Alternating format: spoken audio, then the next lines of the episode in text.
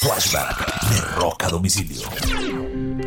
Un 22 de agosto del año de 1968, Ringo Starr renunció a los Beatles.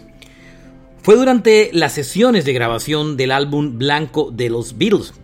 La renuncia de Ringo se mantuvo en secreto y regresó a la banda días después, el 3 de septiembre.